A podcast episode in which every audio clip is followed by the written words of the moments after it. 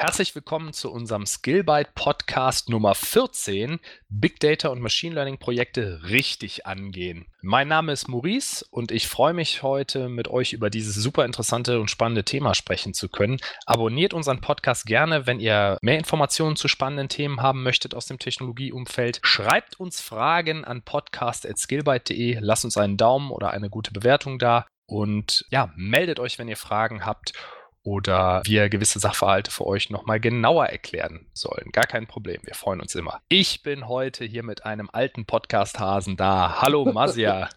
Hallo Maurice. Der Podcast Gandalf, ja, ja schon genau, fast. Die graue Eminenz des Podcastes der, die graue Eminenz des Podcasts, die aber ein ungemein riesiges Fachwissen hat, gerade auch im Technologiebereich bei projektbasiertem Vorgehen, würde ich mal sagen. Heute sind wir hier zusammen, um einfach mal darüber zu sprechen, wie gehen wir Big Data Projekte an, ähm, was haben wir schon gemacht, wie, wie ist unser generelles Vorgehen. Wir geben auch Beispiele aus der Praxis, einfach damit sich unsere Zuhörer etwas genauer vorstellen können, wie das abläuft. Wir beginnen ja oft mit einer Definition. Ich würde auch direkt einsteigen wollen mit einer Definition was ist ein Big Data Projekt? Also es gibt verschiedene Arten von Big Data Projekten. Eine Geschmacksrichtung, das sogenannte grüne Wiese-Projekt, beginnt oft mit der Frage, wie können wir datenbasiert unser bestehendes Geschäftsmodell stabilisieren und ausbauen, sowie in neue Bereiche expandieren? Ich glaube, das kann man fast als Grundfrage oder Kernfrage der Digitalisierung bezeichnen. Ne? Wie können wir unser Geschäftsmodell mit Hilfe von Daten sicherer machen und die Wertschöpfung erhöhen, um gegebenenfalls neue Bereiche zu erschließen? Das ist oftmals bei unseren Kunden die Ausgangsfrage. Mhm. Es werden Daten gesammelt oder auch noch nicht. Die Frage ist, was kann man da mit den Daten machen und wie können wir die Daten für unser Geschäft nutzen? Die allererste Frage, die wir ja oft stellen oder die wir uns stellen und die wir dann auch den Kunden stellen, ist das wirklich ein Big Data Projekt? Das ist ein bisschen provokativ gefragt, aber es gibt die sogenannten drei Vs oder Three Vs. Zwei davon sollten mindestens erfüllt sein, damit man wirklich sagt, okay, wir haben es hier mit einem echten Big Data Projekt zu tun. Und die drei Vs stehen für Variety, Volume und Velocity. Wobei Variety bezieht sich auf die Datenformate. Liegen die Daten in verschiedenen unterschiedlichen Formaten vor? Bilder, Texte, SMS, äh, Video, verschiedene Sensordaten. Wie liegen die vor in relationalen Datenbanken, CSV-Dateien, Textdateien, Logdateien? Das wäre mit Variety gemeint. Das zweite V steht für Volume. Also haben wir es wirklich mit Daten im Terabyte-Bereich zu tun. Viele Sensordaten oder viele ähm, Logdaten, die schnell anwachsen. Haben wir es wirklich mit diesen Datenmengen zu tun. Sonst kann man häufig auch, muss man keine Big Data Technologie benutzen, sondern kann mit konventionellen Technologien arbeiten. Und das dritte V steht für Velocity, also wie schnell wachsen die Daten und wie schnell müssen die ausgewertet werden. Reicht es im Prinzip einmal am Tag eine Batchverarbeitung zu machen oder muss man in Echtzeit jederzeit eine Auswertung ermöglichen? Und da gebe ich dir recht, dass also liegt überhaupt ein Big Data Projekt vor, weil Daten zu haben ist was anderes als Big Data zu haben. Und was wir, ich meine, jetzt mal eine Ebene drüber. Grundsätzlich ist bei, bei so einem Vorgehen, Kunden haben gehört, okay, mit Daten kann man viel machen und, und datengetriebene Entscheidungen treffen. Also nicht auf, basierend auf äh, hätte, wollte, könnte und irgendwelchen Hypothesen, sondern ich sage mal bestätigte Hypothesen, Entscheidungen zu treffen. Was, was glaube ich ganz wichtig ist, ist am Anfang Anfang, bevor man in so ein Projekt überhaupt reingeht, mal so eine Art Bestandsaufnahme zu machen. Ne? Das heißt zu gucken, welche Systeme gibt es, welche Art von Daten generieren die, wie viel Daten generieren die, in welcher Frequenz generieren sie. Und das kann man sehr schön, das nennt sich Data Maturity Model, kann man im Prinzip auf ein, zwei Seiten manifestieren, sagen, die Systeme identifizieren und, und beschreiben. Da gibt es irgendwie von einer amerikanischen Universität entworfen, dieses Modell für Data-Projekte, wo man quasi so eine Landkarte macht und sieht, okay, was habe ich denn überhaupt für Daten vor vorliegen. Wenn man die Daten erstmal sieht und feststellt, welche Dinge enthalten sind, dann kann man den Kunden auch dahingehend beraten und sagen, du kannst mit den Daten, also die und die Daten hast du, das generierst du aktuell und man könnte dann oder man macht dann in so einem Workshop, berät man einen Kunden und sagt, okay, das und das könntest du mit den Daten machen völlig unabhängig von, ich sag mal, Datenschutz und all diesen Dingen, sondern erstmal völlig frei philosophiert, pass auf, das sind die Fakten, die Daten liegen vor, das könnte man machen. Und dann kann man so die nächsten Schritte gehen und sagen, wenn man die und die Daten mehr hätte in den verschiedenen Systemen, also quasi durch kleine Codeänderungen hier und da, könnte man mehr Daten generieren, die, ich sag mal, noch mehr Value bieten würden. Das sind dann so die nächsten Schritte. Aber das ist so für mich so, wäre für mich der, der allererste Schritt überhaupt dem Kunden auch zu sagen, pass auf, das ist jetzt da, wo du stehst. Also diesen Reifegrad hast du. Aber das ist nur technisch und viel wichtiger ist das Organisatorische, nämlich dass das Unternehmen an sich bereit ist, mit Daten zu arbeiten. Das heißt, dasselbe, dieses Data Maturity Model, kann man auch für Unternehmen machen. Das heißt, wie reif ist ein Unternehmen überhaupt mit Daten umzugehen und daraus getrieben Entscheidungen zu treffen und so weiter. Also dasselbe gibt es nochmal auf dieser Ebene. Und, und das sind für mich so die ersten beiden Schritte diese Anamnese oder das Vorgespräch, nenne ich jetzt ja. mal, ist ja auch bei uns in dem, bei unserem Projektvorgehen immer der erste Schritt. Am Anfang hören wir eigentlich viel mehr zu und versuchen so viel wie möglich über die Organisation zu lernen und auch genau diese beiden Aspekte herauszuhören, wie weit ist das Unternehmen technisch und wie weit auch organisatorisch. Weil häufig ist es ja organisatorisch so, dass die Entscheidungen noch, die Entscheider, langjährigen Entscheider und Verantwortlichen treffen das aus so einer, ich will jetzt nicht sagen aus dem Bauch heraus, die bereiten sich schon vor, aber am Ende wird so schon sehr stark nach Gefühl entschieden. Ich glaube, das kann man so sagen. Und in Unternehmen, die einen sehr hohen Reifegrad aufweisen, da gibt es sehr, sehr wenig dieser Bauchentscheidung, sondern die Daten legen im Grunde schon nahe, wie man sich zu entscheiden hat. Also die, die Fragestellungen treten gar nicht so auf, weil in den Daten ist völlig klar, wie man sich verhalten muss, um mehr Kunden zu generieren, weil man eben weiß, welche Funktionen an einem Produkt die Kunden nutzen und welche nicht. Ja. Wenn man das auswertet, ich sag mal an einer Industriemaschine oder auch bei einem Service, dann weiß man sehr schnell, wo der Kundennutzen herkommt und wo er nicht herkommt und wo es sich lohnt, in welche Richtung das Produkt weiter zu verbessern. Apropos, also das war ein mega Stichwort, Kundennutzen.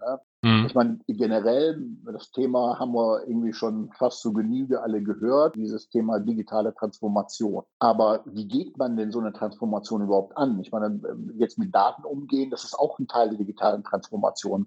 Agilität, Scrum, DevOps, das sind alles Dinge, die zu einer digitalen Transformation gehören. Aber also ich habe die, die Erfahrung gemacht, wenn man solche Dinge einführen will in ein Unternehmen, dann machen viele den Fehler, dass sie so ein Big Bang wollen. So, ich will, ich will jetzt digital transformieren. Ich, ich krempel jetzt das Unternehmen um. Und viel mehr von Erfolg gekrönt ist, wenn ich mir mal im Unternehmen eine kleine, agile oder neugierige Truppe zusammensuche, die solchen Themen aufgeschlossen gegenübersteht. Und mit denen macht man so eine Art Value Stream Mapping. Das heißt, da sind wir bei diesem Kundennutzen. Welche Value Streams habe ich? Das heißt, welche Prozesse habe ich im Unternehmen, die von Anfang bis zum Ende Nutzen für den Kunden schaffen. Welche Prozesse sind das? Da gibt es verschiedene Kategorien. Dass man sich ein kleines, relativ einfaches rauspickt und sagt, so, wie kann ich jetzt mit Daten unterfüttert diesen Value Stream vergrößern für den Kunden. Mhm. Und das mal an einem Beispiel machen mit dieser Truppe, die halt neugierig und aufgeschlossen ist und mit dem Erfolg dann im Unternehmen hausieren zu gehen. Sagen, guck mal, wir haben das hier für einen kleinen Teil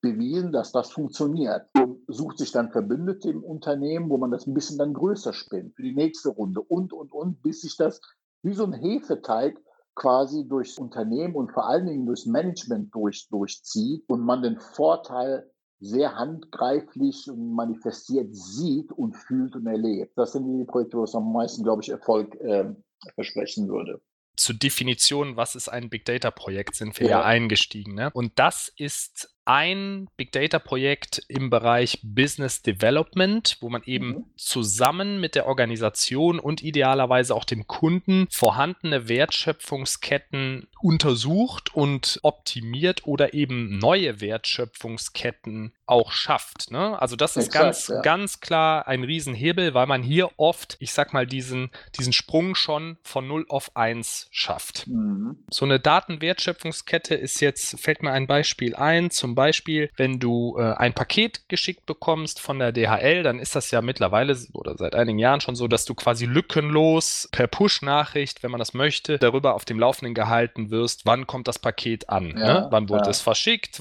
ist es jetzt in meiner Umgebung, ist es äh, bei mir zu Hause abgegeben worden oder bei der Post. So, und diesen Prozess, der wurde ja irgendwann mal aufgesetzt und äh, liefert ja einen Wert für Menschen, die vielleicht in der Nähe arbeiten und dann kurz zu Hause das Paket annehmen können oder eben eben wissen, in welche Mhm. Post es gebracht wurde. Und die Post hat natürlich auch einen Wert, weil sie weniger Zustellfahrten Ja. Äh, machen muss. Ne? Und das ist ein sehr gutes Beispiel dafür. Und es ist ein Big Data Projekt, weil es halt Millionen von Pakete jeden Tag verschickt werden. Das muss man ja auch sagen. Es ist ja kein äh, triviales Problem. Mhm. Und das sind sehr, sehr schöne Projekte, die eben viel Spaß machen. Oft, und da gebe ich dir recht, nimmt man einen vorhandenen Prozess, den das Unternehmen schon kann und unterfüttert den mit Daten oder baut den dann eben aus. Manchmal im Business Development geht es natürlich auch darum, neue Wertschöpfungsketten zu entwickeln und Mhm. zu erschließen. Also eine neue Infrastruktur, um große Datenmengen, die vielleicht noch gar nicht ausgewertet werden im Unternehmen, erst überhaupt mal greifbar zu machen. Ne? Ja.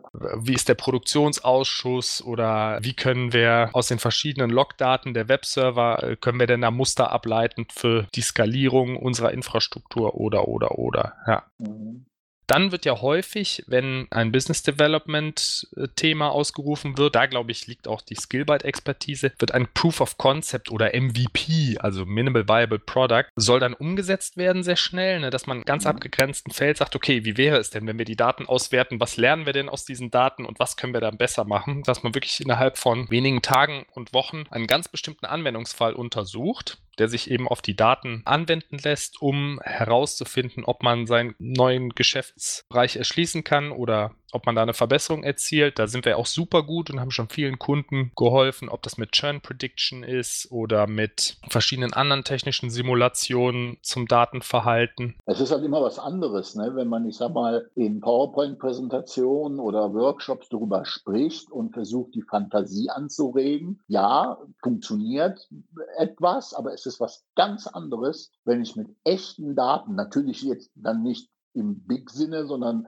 mit, ich sag mal, einem kleinen Sample dieser Daten den tatsächlichen Fall simuliere und zeige, guck mal, so sieht das System aus, so kann es funktionieren, so kann Mhm. es skalieren, aber es ist mit echten Daten, es ist ein, eine echte Applikation. Und guck mal, es funktioniert. Meistens ist es so, dass man auch, ich sag mal, einen, einen Algorithmus oder sowas beweisen will, dass das so funktioniert und sagt dann, okay, haben wir jetzt alle gesehen, wunderbar, der Proof of Concept ist da. Wie kann man das jetzt skalieren? Wie kann man ja jetzt statt 1000 Zeilen 40 Milliarden Zeilen bearbeiten? Genau. Und handelt man sich iterativ Schritt für Schritt größer. Ja, nee, es ist auch super wichtig, dass die Leute das sehen und begreifen, was, was Genau, welche neue genau. Möglichkeit besteht. Und dafür ist so eine kleine Demo, ich sag mal, auf einem Laptop mit 1000 Datenpunkten natürlich ausreichend, um dieses Verständnis zu schaffen, weil die Big Data Projekte je nach Datenvolumen können ja schon sehr komplex werden, auch was die Infrastruktur angeht. Und das klammert man in diesem ersten Schritt erstmal komplett aus und sagt, der Wert ist ja auch da, wenn ich nur mit begrenzten Daten arbeite und der vervielfältigt sich ja, wenn ich dann auf den ganzen Daten später arbeiten kann. Aber erstmal guckt man, funktioniert das, was ich mir ausgedacht habe? Ne? Liefert das einen Mehrwert? Genau. Und das ist, ja, es ist immer wieder ein toller Moment vor Kunden, das dann zeigen zu können, wenn äh, man so richtig sieht, wie sie dann das erste Mal sehen und sagen, oh ja, genauso habe ich mir das vorgestellt. Mhm. Und da muss man fast schon bremsen und sagen, okay, das ist jetzt noch nicht fertig, Ja. sondern äh, das ist hier eine Ja. Demo. Also ich kann mich da erinnern an Projekte, wo wir sehr oft darauf hingewiesen haben, dass das jetzt eine Demo ist und doch nicht das äh, nach zwei Tagen die finale Version, ja. Na hör mal, der, große Unternehmensberater, die gehen mit einer PowerPoint dahin. Und Ich liefere dann gerne auch gute Qualität und die braucht auch manchmal ein bisschen und da kann ich nicht einfach irgendwie meinen Zauberkasten aufmachen und sage, so, es ist fertig, ihr könnt morgen loslegen. Ja. Soll, das sollte dann schon so ein bisschen fundiert sein, aber da haben unsere Kunden natürlich auch was von, wenn sie dann ein verlässliches System hinterher haben. Ne? Also Mhm. nochmal, um zusammenzufassen, Big Data Projekte sind, fallen im Bereich Business Development an, Proof of Concept, MVP-Projekte gibt es,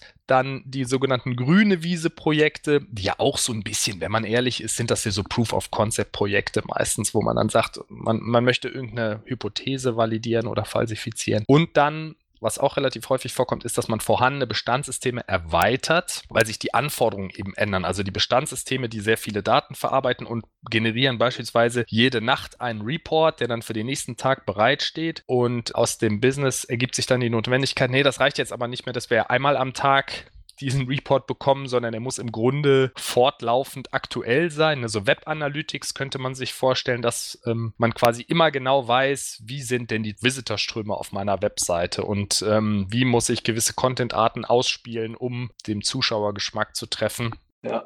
Dass das einfach in Echtzeit funktionieren muss und das nicht, das heute reicht, wenn ich weiß, wie es gestern war. Sozusagen. Ja. Big Data Projekte gehen, gehen halt auch meistens mit Data Science Projekten einher. Ne? Ja. Weil was nutzt es, diese vielen Daten zu haben, ohne sie auch wirklich analysieren zu können? Und nur, nur zur Ergänzung, also du hattest gesagt, dass das Big Data Projekt, ich denke, hauptsächlich im Business Development anfallen. Aber es gibt natürlich auch Projekte, die, ich sag mal, zur Sicherheit, also in Richtung Security oder Prävention eingesetzt werden, ne, dass Dinge nicht ausfallen. Das muss erkannt werden, bevor irgendwas ausfällt. Also die, es ist schon sehr, sehr vielfältig, aber du hast schon recht, hauptsächlich ist, ist Business Development die, der entscheidende Träger. Also man muss ja auch sagen, die Kunden machen sich schon Gedanken und haben ein gewisses Problem vor Augen. Ne? Also das muss man ja. ja. schon sagen, die kommen ja nicht zu uns und sagen, wir haben keine Ahnung, aber das wird gehypt macht mal Daten bei uns rein. Ne? Also nein, auf gar keinen Fall. Sondern denen ist schon klar, sie äh, verlieren viel Zeit und damit auch Geld, wenn zum Beispiel eine Industriemaschine läuft, bis sie wirklich kaputt geht und dann das Ersatzteil beschafft werden muss. Das muss eingebaut werden, die Maschine muss neu zentriert werden und dann mhm. geht es erst weiter. Ne? Man hat diesen Stillstand und dieses Ersatzteil. Und natürlich wäre es für die besser, wenn die heute wüssten, dass äh, die Maschine in ungefähr zwei Wochen kaputt geht oder sowas, ja. weil dann könnten sie das schon mal können Sie die Bestellung von diesem Teil schon mal auf in Auftrag geben. Oder verschiedene andere Sachen, dass man einfach Werbeformen besser ausspielen kann, weil man äh, zielgerichteter Bescheid weiß über die äh, Nutzergruppen. Genau. genau. Oder auch, ähm, ich, ich sehe das jetzt in letzter Zeit, sehr, sehr viele Prozesse da, wo, wo viele Menschen interagieren. Da gibt es gar nicht so eine dicke Datenschicht, ne? weil sehr viel, mhm. das machen Menschen untereinander, das sind Handelsbeziehungen, die über viele Jahre gewachsen sind. Man vertraut sich und das ist auch alles super. Und dann gibt es gar nicht so viele viele digitale Daten, die diesen Prozess abbilden. Und auf einmal überlegt man, okay, wir würden gerne auch die Bestellungen quantifizieren und das irgendwie in unserem Dashboard mit abbilden. Ah, okay, nee, das geht gar nicht. Wir erheben viel zu wenige Daten, um das sinnvoll machen zu können. Da müssen wir mal gucken, wie wir das besser hinbekommen oder wie wir da diesen Prozess lückenloser mit Daten unterfüttern können. Ne? In der Tat, also du hast schon recht, die, die meisten Kunden sind nicht so, okay, was können wir jetzt mit Daten machen, sondern die haben schon eine sehr konkrete Idee. Ne? Ja. Ich glaube, bis jetzt nur einen Fall, wo ich mich erinnere, wo der Kunde im Prinzip gar nicht wusste, er wusste nur, dass er viele Datenpunkte hat, aber welche und was man damit machen kann, ist eher die Ausnahme. Das wundert mich ehrlich gesagt, was ich aber sehr gut finde, dass man sich schon Gedanken drum macht und konkrete Vorstellungen hat. Und in solchen Fällen helfen wir dann, um im Prinzip aufgrund der Erfahrung und der verschiedenen, vielen, vielen verschiedenen Projekte auch branchenübergreifend, dass man sagt, oh, guck mal, das könnte man auch machen. Mhm. Ne? Und, und ähm, ja, also ich finde es grundsätzlich sehr gut, dass das Kunden sich schon damit beschäftigen, mit, mit konkreten Anfragen kommen. Ja, wir können ja mal ein, also ich habe ja ein Beispiel mhm. vorbereitet, was mir einfällt. Da ist ein Kunde auf uns zugekommen und hat gesagt, er, er hätte so ein Projekt, aber er hätte niemanden, der sich ähm, dieser Sache annehmen könnte und er hatte einen Riesentopf von Daten und würde gerne wissen, ob dieser Topf gewisse Gemeinsamkeiten und Muster enthält. Ich versuche das mhm. jetzt möglichst abstrakt zu formulieren. Und dieser Kunde hat uns 1000 Datenpunkte zur Verfügung gestellt und das, mhm. was natürlich wenig ist, aber hat gesagt, okay, meine Daten sehen ungefähr so aus. Ich kann euch jetzt noch nicht alles geben, aber wie würdet ihr das Thema denn angehen? Also er hat uns quasi getestet und du hast dann daraufhin geguckt, okay, wir können einen Generator entwickeln, der weitere Datenpunkte erzeugt, die ungefähr in das Muster dieser 1000 übergebenen äh, Zeilen fällt. Ja. Und auf Basis dieser simulierten Zeilen haben wir dann so eine Aggregationspipeline aufgesetzt, um in Echtzeit verschiedene Eigenschaften dieser Daten zusammenzumappen. Also es ging quasi um Clustering. Die Daten sollten auf gewisse Cluster untersucht werden und Gemeinsamkeiten. Und das wurde innerhalb von einer Woche realisiert und dem Kunden gezeigt, eben mit diesen beschränkten Daten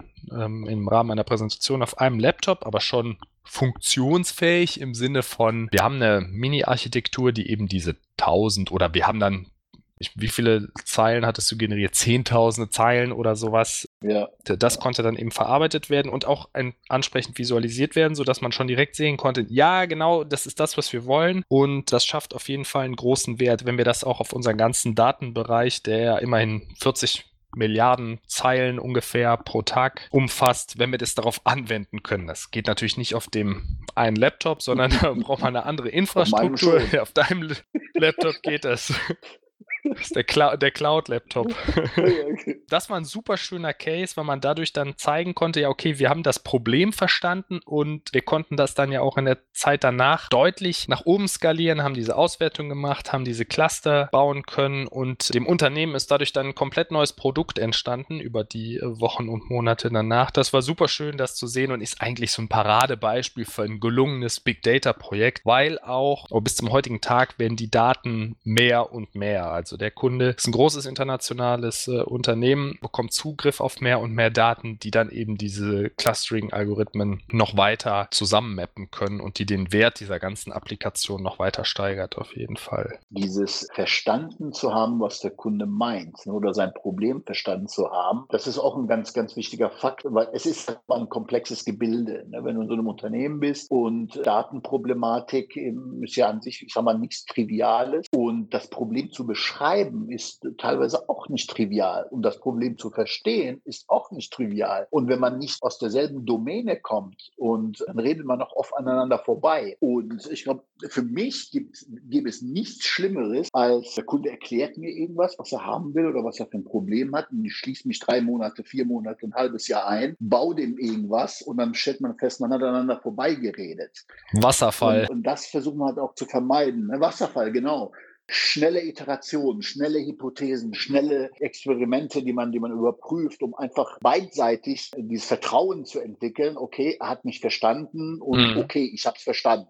Ja, das ist auch super wichtig und dass man offenen Dialog hat. Also ich kann mich an ein Projekt erinnern, da hat ein Kunde uns gefragt, ob wir eine gewisse Problemstellung analysieren können. Das war jetzt letztes Jahr im mhm. Sommer und wir haben nach sechs Wochen oder sieben Wochen gesagt, das geht mit den Daten, die du erhebst, nicht. Also es sind einfach nicht genug ja. Daten vorhanden oder die Frequenz der mhm. Daten mhm. ist so groß, dass wir diese Fragestellung eben nicht mit hinreichender Genauigkeit äh, beantworten können. Wir konnten sie zwar beantworten, aber das war nicht so genau, dass man da jetzt richtig tiefergehenden Wert rausgezogen hat. Dann ist das ja auch okay, wenn man sagt, okay, das Absolut. geben die Daten halt nicht her. Das ist oftmals ein Forschungsprojekt. Wenn du die und die und die Daten so und so erheben würdest, würde das funktionieren. Oder wenn du einfach noch zwei, drei Jahre wartest und dann so viele Daten vorhanden sind, dass sich eben Muster ergeben, dann funktioniert das auch. Eben Proof of Concept halt, ne? beweisen oder dass es geht oder auch beweisen, dass es nicht geht. Lass uns vielleicht nochmal auf das Skillbyte-Vorgehensmodell eingehen. Was, wir haben das ja in vier mhm. Stufen unterteilt. Ne? Ich habe eben schon gesagt, Stufe 1 ist dieses Vorgespräch. Was hat der Kunde für Fragestellungen? Oft sind wir dann auch gefragt, um zu zeigen, was gibt es denn für Technologien heute, die einsatzbereit sind, also zur Datenverwaltung, sowohl ähm, im eigenen Rechenzentrum Rechenzentrum als auch in der Cloud werden wir häufig gefragt, welche Lösungen gibt es. Visualisierungen sind ein ganz großes Thema, also Tools wie Tableau, Microsoft Power BI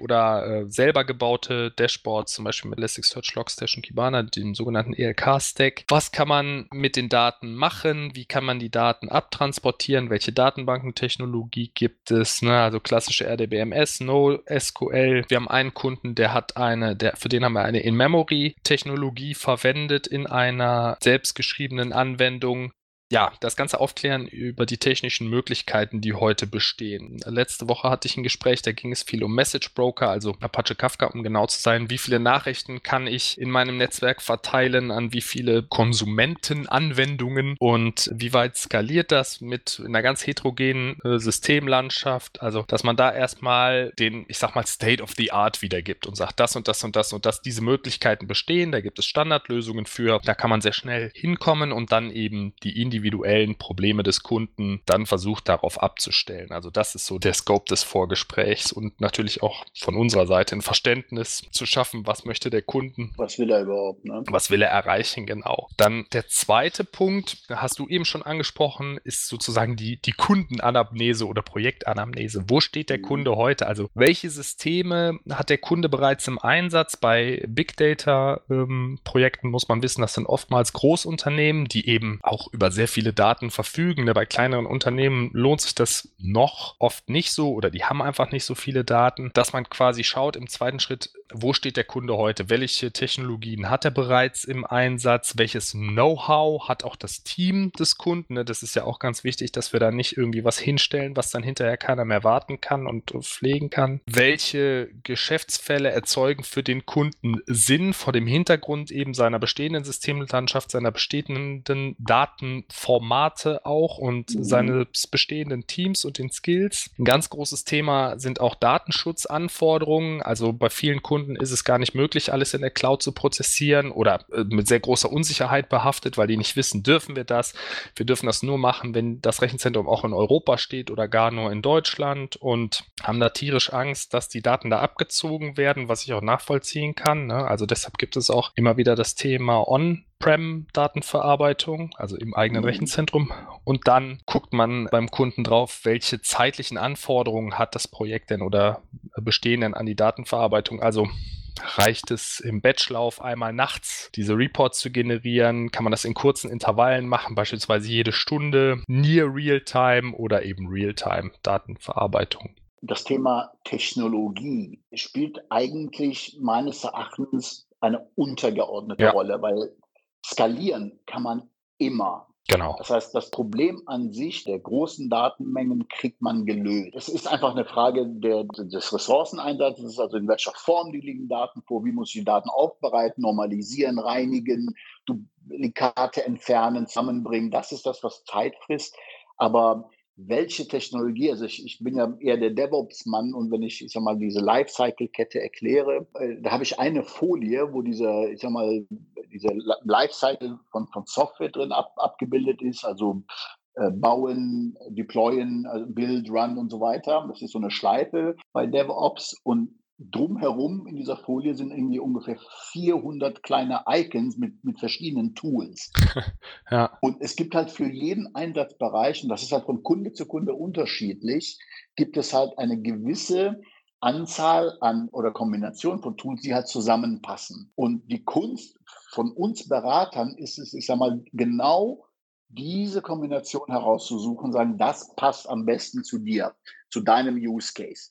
Ähm, bei Big Data gibt es allerdings noch ein Problem, was wir auch versuchen dann quasi zu lösen oder beziehungsweise zu erklären, ist also einmal, dass Technologie eigentlich eine untergeordnete Rolle spielt. Da soll man sich keine Gedanken machen. Das kriegen wir auf jeden Fall irgendwie hin. Aber das Cup-Theorem, mhm. dass man im Prinzip sagt, es gibt diese, diese drei Felder, also Consistency, Availability und Partition Tolerance. Mhm. Und du kriegst immer gleichzeitig maximal zwei von denen hin. Also es ist halt immer irgendwo ein Trade-off.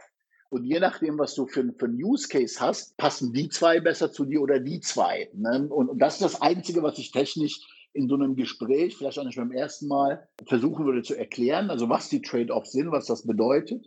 Aber grundsätzlich ist, ist die Technik kein Thema oder die Technologie. Wir können das ja ganz plastisch machen. Also das ähm, Cup-Theorem Consistency oder Konsistenz wäre halt zum Beispiel, wenn im Bereich Finanztransaktionen, wenn man sich bewegt, dann ist es natürlich super wichtig, dass nicht zwei Systeme einen unterschiedlichen Stand haben. Also eine Transaktion genau. wird entweder komplett ausgeführt oder sie bricht mit einem Fehler ab und wird dann eben nicht ausgeführt. Dann würde man auf jeden Fall sagen, okay, wir brauchen diese Consistency und wir können vielleicht mit einem Trade-off bei Availability leben. Das heißt, wenn das Hauptsystem nicht da ist, das vertragsführende System, dann würden die angeschlossenen Geräte, Geldautomaten oder so, würden dann einen Fehler bekommen. In manchen Bereichen ist es aber nicht gewünscht. Dann würde man sagen, Availability ist super wichtig. Zum Beispiel bei einer Recommendation Engine. Ne? Also mhm. wenn du Amazon-Produkte vorgeschlagen bekommst oder andere Produkte vorgeschlagen bekommst, ja. dann sagt man, da ist es nicht so wichtig, dass ich den aller, allerletzten Stand habe von dem Kunden, sondern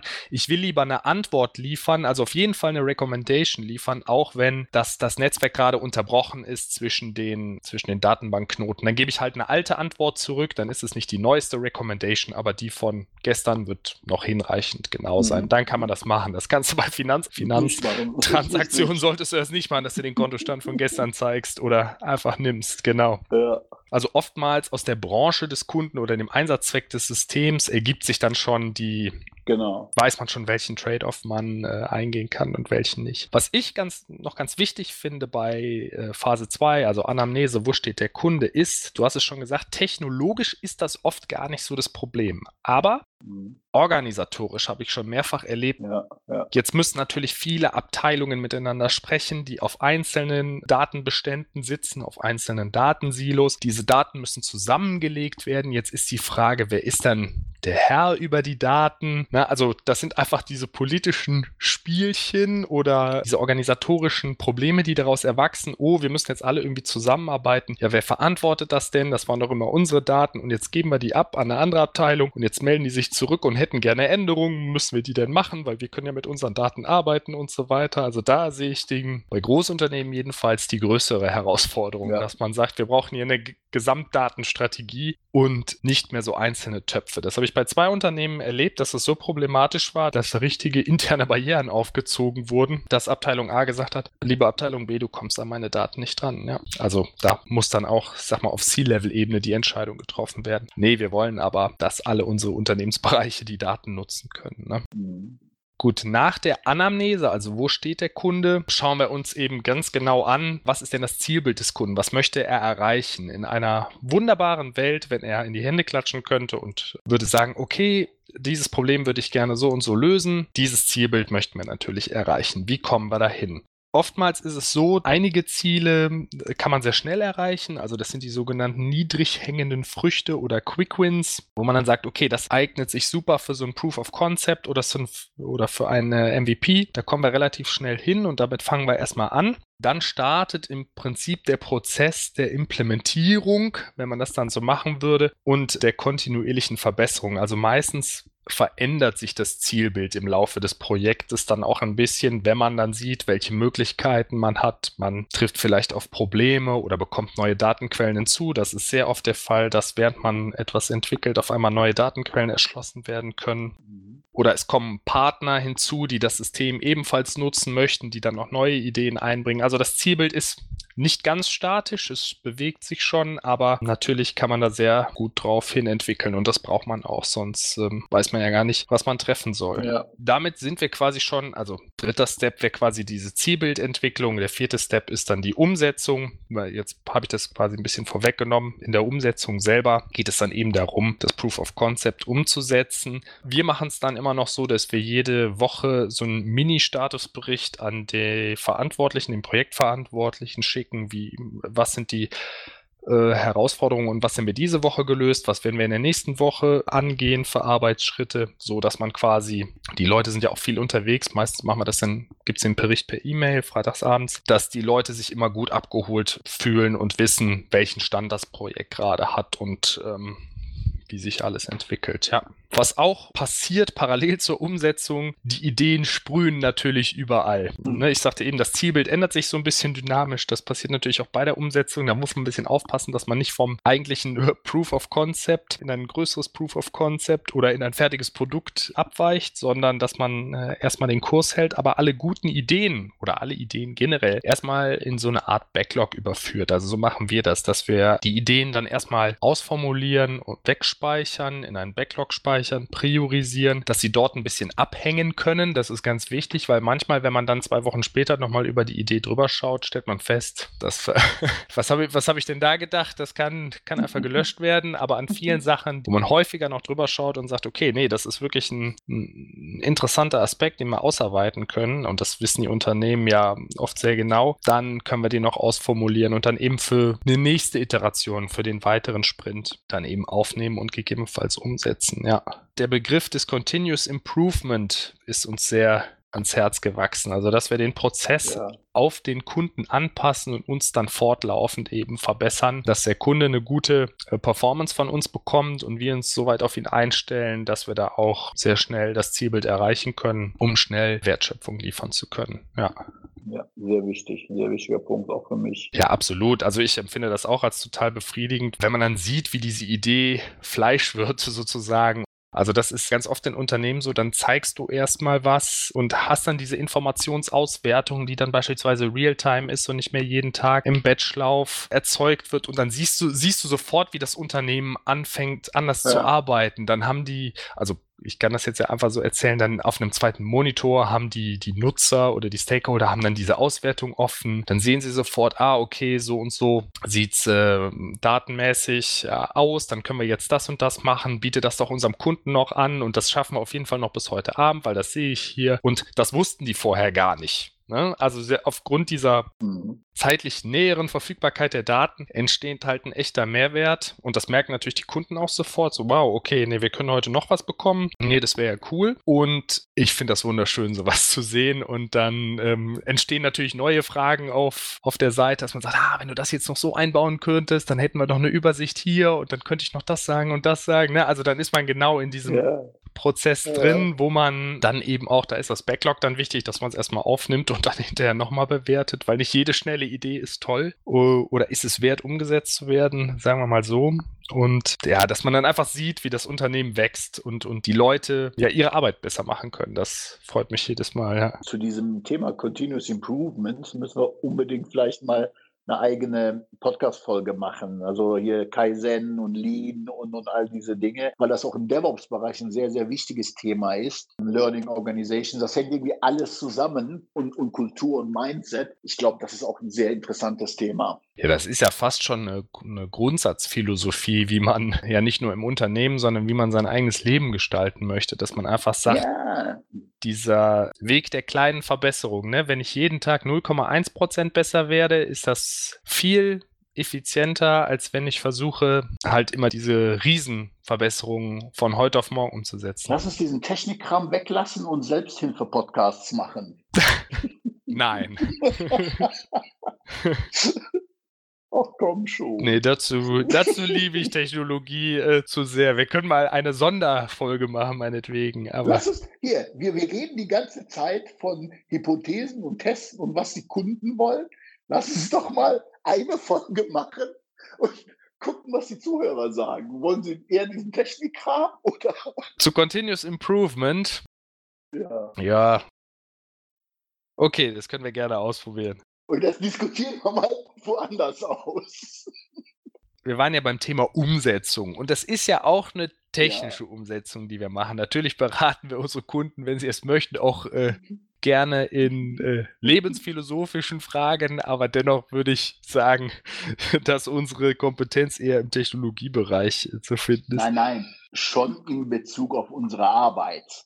Ne, weil das ist ja auch eine äh, äh, Herangehensweise, wie man solche Projekte erfolgreich umsetzt. Auf jeden Fall, ja, ja. Weißt du, dies, also das meine ich natürlich nicht äh, jetzt völlig vom Thema äh, losgelöst, nicht, natürlich nicht. Verbesserung durch kleine Schritte nach dem Kaizen-Prinzip oder auch Scrum ist ja, ein, ich will jetzt nicht sagen eine direkte Folge davon, aber geht ja ganz klar in die Richtung.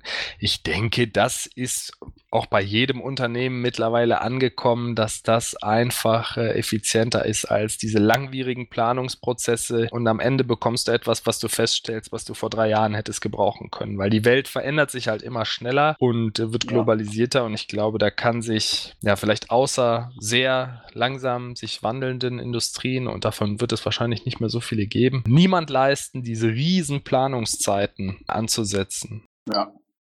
Also vielleicht geben wir noch ein paar Beispiele für Big Data Produkte aus aktuellen Skillbyte Projekten, also von Aufsätzen von Data Lakes in der Cloud Automatisierung von ETL-Strecken innerhalb dieser Data Lakes. Also das kann man sich so vorstellen, dass gewisse Datenflüsse einfach automatisiert werden, entweder mit Apache Hive oder mit Apache Spark, um zwei Technologien mal konkret anzusprechen, eben auf Basis häufig des Hadoop-File-Systems wird das umgesetzt. Dann bei Werbesegmenten stellen wir oft Targetings bereit. Dann aggregieren wir viele Daten, unternehmenskritische Daten, um Dashboards bereitzustellen, eben äh, das Verantwortliche sehen können, hey, wie laufen denn meine Kampagnen? Was für Reichweiten erziele ich denn? Ist das alles im Plan? Dann haben wir ein paar Prediction-Sachen umgesetzt, wo, wo, wir auf vergangene Daten geguckt haben und aktuelle Daten gucken und dann sagen, okay, dann wird es wahrscheinlich in einer Woche, in drei Wochen, in einem Monat so aussehen, einfach, dass man so eine Art äh, Forecast machen kann. Turn Prediction hatte ich eben schon mal angesprochen. Also ähm, da ging es im Speziellen darum, ich habe Kunden, die ein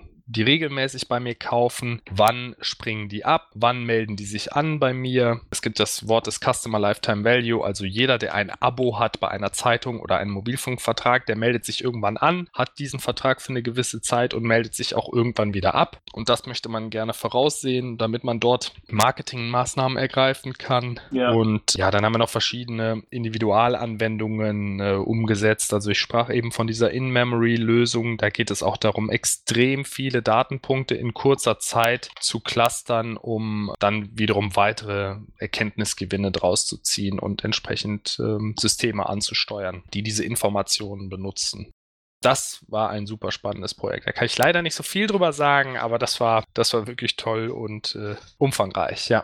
Können es schon sagen, müssen dann aber die Zuhörer töten. Würde ich ungern tun, ehrlich gesagt. Hast du noch was, was dir aus der Leber, äh, auf der Leber liegt oder was du noch sagen möchtest zum Thema Big Data? Nein. Ein ganz besonderes Schmankerl. Nein. Alles gesagt, was gesagt werden musste. Alles gesagt, was gesagt werden musste. Was sind denn die größten Datenberge, mit denen du je zu tun hattest? Vielleicht äh, lass mal, fra frage ich dich das nochmal. Die größten Datenberge.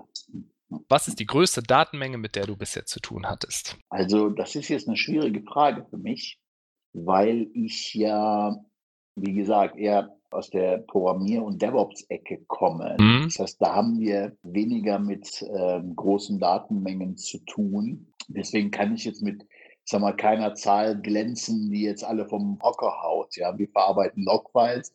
Ja, okay, in mehreren äh, Gigabyte oder 100 Gigabyte Bereich, die wir tagtäglich verarbeiten. Also in Bezug auf, ähm, es sind sieben, also SIEM-Systeme, mhm. ähm, wo bestimmt, eine bestimmte Kategorie von Unternehmen aus all seinen Systemen Logfiles aggregieren muss. Mhm. Äh, um einfach aus Sicherheit, wenn irgendwas passiert, dass ein Admin nicht auf tausend Rech äh, Rechnern suchen muss nach irgendwelchen Logfiles, sondern irgendwo in der Zentrale gucken kann und sagen, so, das und das passiert im System oder ist passiert. Mhm. Und da kommen schon ziemlich viele Logfiles oder Datenmengen äh, zustande. Und teilweise ist es ähm, ja schon eine Herausforderung, all diese Daten, ich sag mal, nicht zu sammeln, weil wie gesagt, technisch ist das eigentlich heutzutage kein Thema mehr aber konsistent zu sammeln. Das heißt, das hat aber eher strukturelle Probleme in den Logfiles zum Beispiel. Das heißt, schwuppdiwupp bin ich dann in einem Projekt, wo ich berate, wie so ein Logfile überhaupt aussehen muss. Also welche Informationen mhm. muss man systemübergreifend in das Logfile schreiben, damit ich zum Beispiel hinterher, wenn ein Kunde anruft oder wenn ein Auditing stattfindet, ich sagen kann, weil heutzutage wird ja alles in, in Microservices und so weiter gemacht, wie ist denn, welchen Weg hat denn so ein Request genommen? durch die verschiedenen Systeme. Das heißt, ich muss mit Tracing ID-Lösungen und so weiter arbeiten. Also das sind eher die Probleme und die Herausforderungen, als jetzt hunderte Gigabyte oder was weiß ich auch Petabyte Daten zu aggregieren und zu sammeln und zu verarbeiten. Ne? Mhm. Also eher die Verfolgung von einzelnen Nachrichten ja, genau. und Logzeilen in einem komplexen Richtig. System. Richtig. Also, ich habe jetzt letzte Woche in einem Kundensystem geschaut, welche Daten wir verarbeiten. Und es sind nicht nur Daten von dem Projekt, sondern auch noch von anderen Projekten, wobei unseres schon das größte und ist. Und das lag bei, ich glaube, 142 Terabyte komprimierten Logdaten. Und die sind schon mit einem äh, ORC-Format, also Column, Columnar-Format und ich glaube gzip Compression runterkomprimiert. Und das ist so mhm. ein also schon komprimiert. Konglomerat. Hunderte Terabyte. Das, äh, genau, 142 Terabyte komprimiert, ja. Ich weiß nicht, äh, zu welchem Kompressionsgrad, also wenn man es ends packen würde, wäre es vielleicht doppelt so groß, vielleicht noch viel größer, aber ja, man kann bei solchen Datenmengen auch in, in Data Lakes empfiehlt es sich auf jeden Fall so eine Lauflängenkompression zu verwenden und das wird auch heute überall angeboten, also die Filesysteme können quasi